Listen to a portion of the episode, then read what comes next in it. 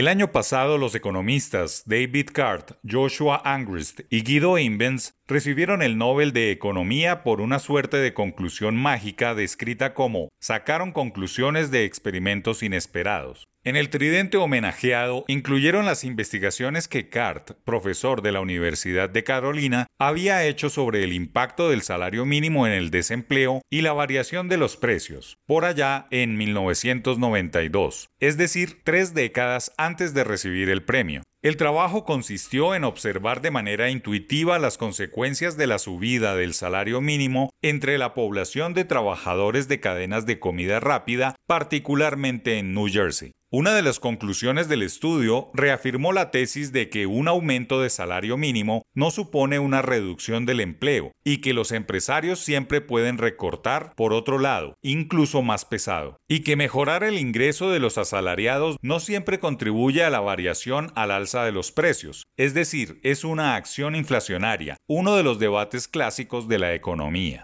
Cart concluyó que la subida de la remuneración básica por encima de la que fija el mercado no siempre es formadora de inflación y puede llegar a generar puestos de trabajo. El dilema del estudio empírico fue si los incrementos salariales generan o destruyen nuevos empleos o si una alza por encima de la inflación esperada actúa en favor de la variación de precios crónica en un periodo. El devenir de la economía es distinto en cada momento y mercado, y como buena ciencia social en la que todo es impredecible, tiene mucha causística y complica dictar jurisprudencia comportamental, pues todo obedece a ciclos, coyunturas, externalidades y, por qué no, a la incertidumbre que reina en un mercado determinado. Por ahora, quienes defienden las investigaciones de CART para argumentar un alza del salario mínimo por encima de la inflación esperada solo ven un lado de la mesa de negociación y no cuentan con los elementos racionales, no políticos, para actuar con mayor prudencia, pues si bien mayores alzas salariales dinamizan el consumo y quizá no sean inflacionarias, sí es un hecho indebatible que frenan la generación de puestos de trabajo formales e incluso dinamizan formas de contrato informal por días u horas, especialmente en labores que contratan las familias. El devenir de la economía colombiana es bien particular. La inflación sigue galopante sin que se vean elementos de que se morigere. Incluso los precios de los bienes primarios para el año entrante no parecen bajar, ni la Reserva Federal tiene planeado empezar a normalizar sus tasas de intervención del mercado, lo que no es distinto a plantear que el dinero caro para atajar la variación de precios se va a mantener casi todo el año, situación que presagia una recesión duradera, al menos por un par de